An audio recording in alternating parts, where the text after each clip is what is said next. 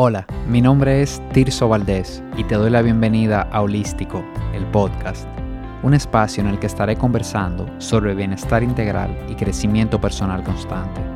Mi objetivo es que encuentres inspiración para sumar hábitos positivos que lleven tu salud al siguiente nivel. Bienvenido. En este episodio quiero hablar del sueño, como la manera natural y por diseño que tenemos todos los seres humanos de cargar nuestra batería interna para poder sostener niveles de energía adecuados, regenerar nuestro cuerpo y regular muchas de nuestras funciones más importantes. Sigo pensando que gestionar un sueño de calidad es el pilar del bienestar más subestimado y es el que más fácil sacrificamos, sobre todo queriendo alargar nuestros días, buscando hacer más y pasando por alto que definitivamente dormir es sanar en cuanto a lo físico, emocional, mental y espiritual. Cuando hablamos de dormir bien, debemos mencionar que ambas cosas son importantes, la calidad y la cantidad de horas. Pensemos un momento en esto. Si calculamos un promedio de 8 horas de sueño, para algunos un poco más, un poco menos, sería aproximadamente un tercio de nuestra vida que deberíamos estar, estar durmiendo.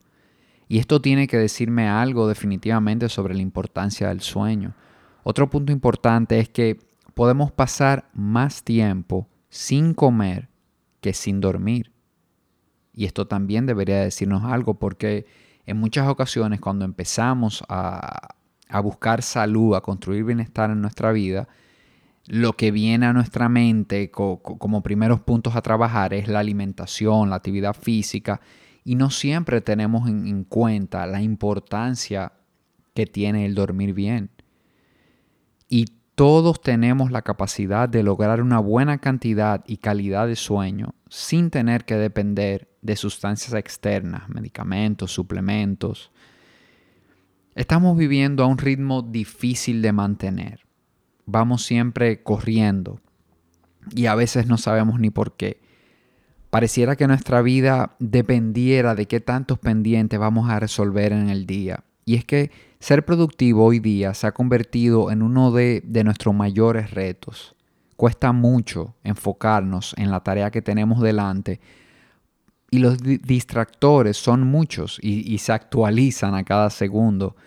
Grupos de WhatsApp, redes sociales y fuentes de noticias tienen una guerra constante por nuestra atención. Y ni hablemos de lo inteligente, entre comillas, que se está volviendo la publicidad, pues ya recibimos anuncios personalizados, hechos a nuestra medida, y de artículos que en un momento mostramos algún interés de, de adquirir, por ejemplo. Contrario a lo que quizás pensamos cuando nos pasamos nuestros días en modo multitarea, multitasking, terminamos con, con mayores niveles de estrés y cansancio. No necesariamente fuimos más productivos y el acumulamiento de estos días es lo que nos lleva al muy famoso burnout. Que para no entrar mucho en ese tema, que es bastante amplio, diremos que, que es llegar a un grado importante de agotamiento físico y mental un grado en el que ya empezamos incluso a manifestar eh, situaciones físicas, provocando que nuestro cuerpo empiece a ya tener síntomas que luego pueden convertirse en, una enfermedad o en una condición importante de salud. y, es bueno entender que esta es la manera que tiene nuestro organismo de darnos las señales de alerta de que debemos bajar el ritmo. Pero por lo general, el mismo ritmo acelerado en que vivimos no nos permite ver las señales o, o a veces peor aún, las ignoramos. Dedicamos tanto tiempo al hacer que se nos hace tan difícil cuando se trata de sentirnos cómodos al estar sin hacer nada. Tanto así que muchas veces asociamos nuestros periodos de descanso con un tiempo perdido y todos hemos oído cosas como no duermas tanto, que te estás perdiendo la vida, o, la famosa frase, duerme cuando mueras. Y subestimamos el papel crucial que juega el sueño en aspectos tan importantes como por ejemplo control de peso y estrés, niveles de energía, irritabilidad, atención y concentración, rendimiento físico y deportivo, creatividad, envejecimiento y capacidad de respuesta de nuestro sistema inmunológico, por, por nombrar las que me parecen más importantes.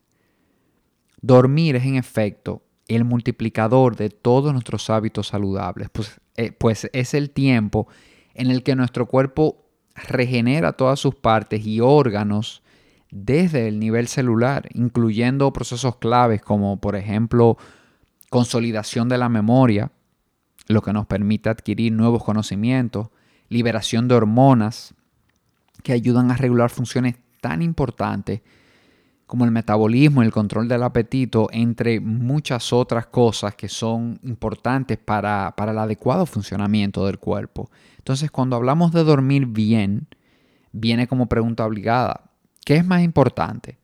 ¿La calidad o, en la, o la cantidad de horas? ¿En qué debo enfocarme? Y la realidad es que no se trata de pasar esas 7 u 8 horas en la cama. Lo que hace realmente la diferencia son esas horas en que dormimos profundamente, en la que, en la que nuestro cuerpo consigue ese descanso que nos permite iniciar el día con nuestros niveles de energía al máximo.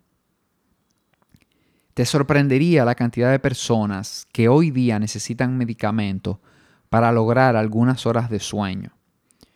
La realidad es que los medicamentos para dormir no conducen siempre a un sueño profundo y reparador, sino que te mantienen en ese estado hipnótico. Es como que te noquean, Además, en muchos casos puede producirse una farmacodependencia y entrar en un círculo vicioso que, que va a ser muy difícil de romper.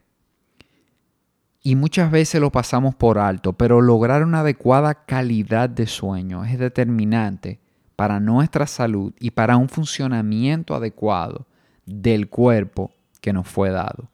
Si no estás durmiendo bien, es cuestión de tiempo para que tu cuerpo empiece a reclamártelo a través de alguna condición de salud como esas que mencionamos, que puede ser leve o puede llegar a, ser realmente importante.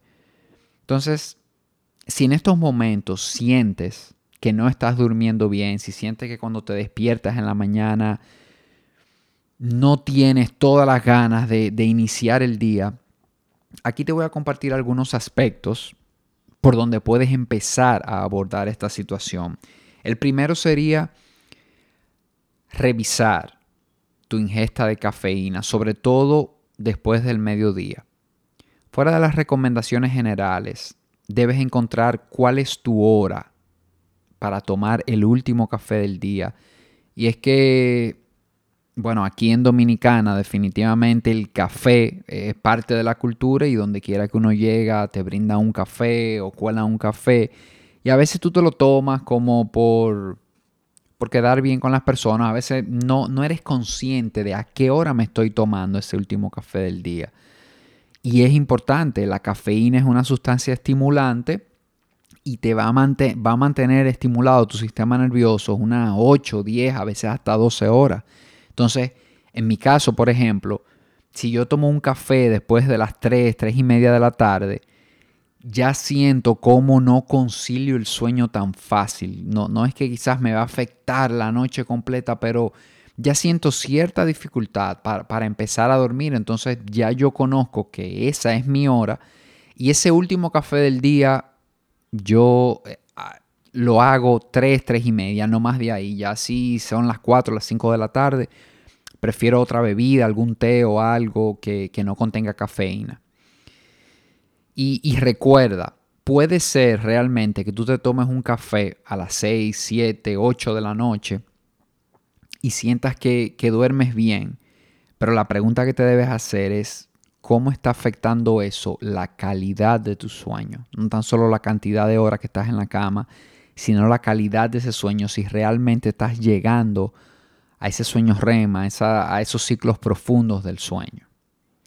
Entonces, como segundo punto, te diría, evitar las pantallas al menos una hora antes de acostarnos. Un libro o otras cosas siempre van a ser mejor opción.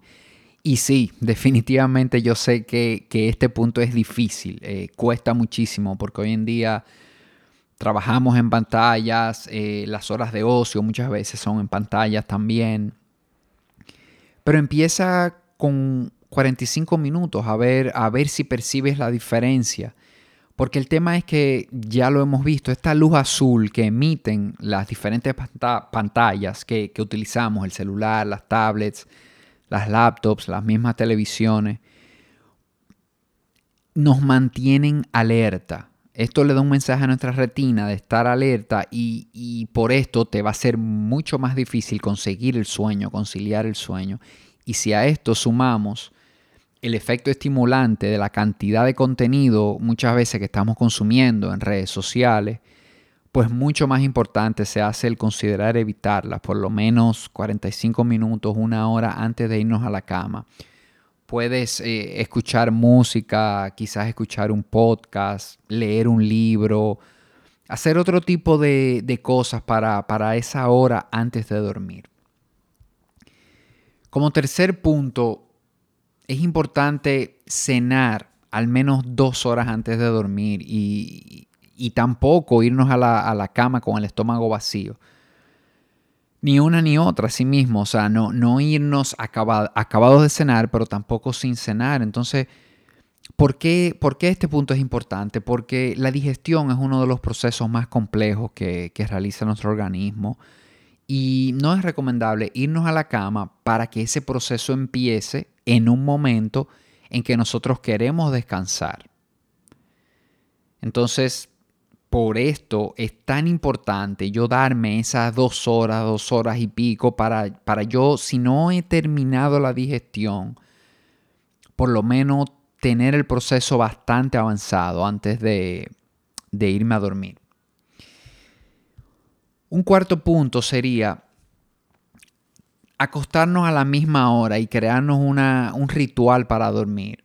Fijar esa hora a la que me voy a acostar, ya sea a las 9, las 10, las 11, y saber que si digo que me voy a acostar a las 10 de la noche, no es que me voy a meter en la cama a las 10 de la noche, sino que a las 9, por ejemplo, por lo menos 45 minutos, una hora antes de esa hora que estableciste para ir a la cama, empieza tu ritual para dormir. Ya empiezas a bajar las revoluciones, a apagar las luces, a adecuar la temperatura, si necesitas un baño de agua caliente o un té, oír música relajante, aromaterapia, el libro, ya vas entrando como en ese ritual que es de alguna manera decirle al cuerpo, irle diciendo al cuerpo, mira, ya vamos a la, fase de descanso, entonces te vas preparando para, para dormir y esto no tiene que ser nada complicado, es algo que, que vaya contigo, algo que, que prefieras tú, no, no todos preferimos los mismos.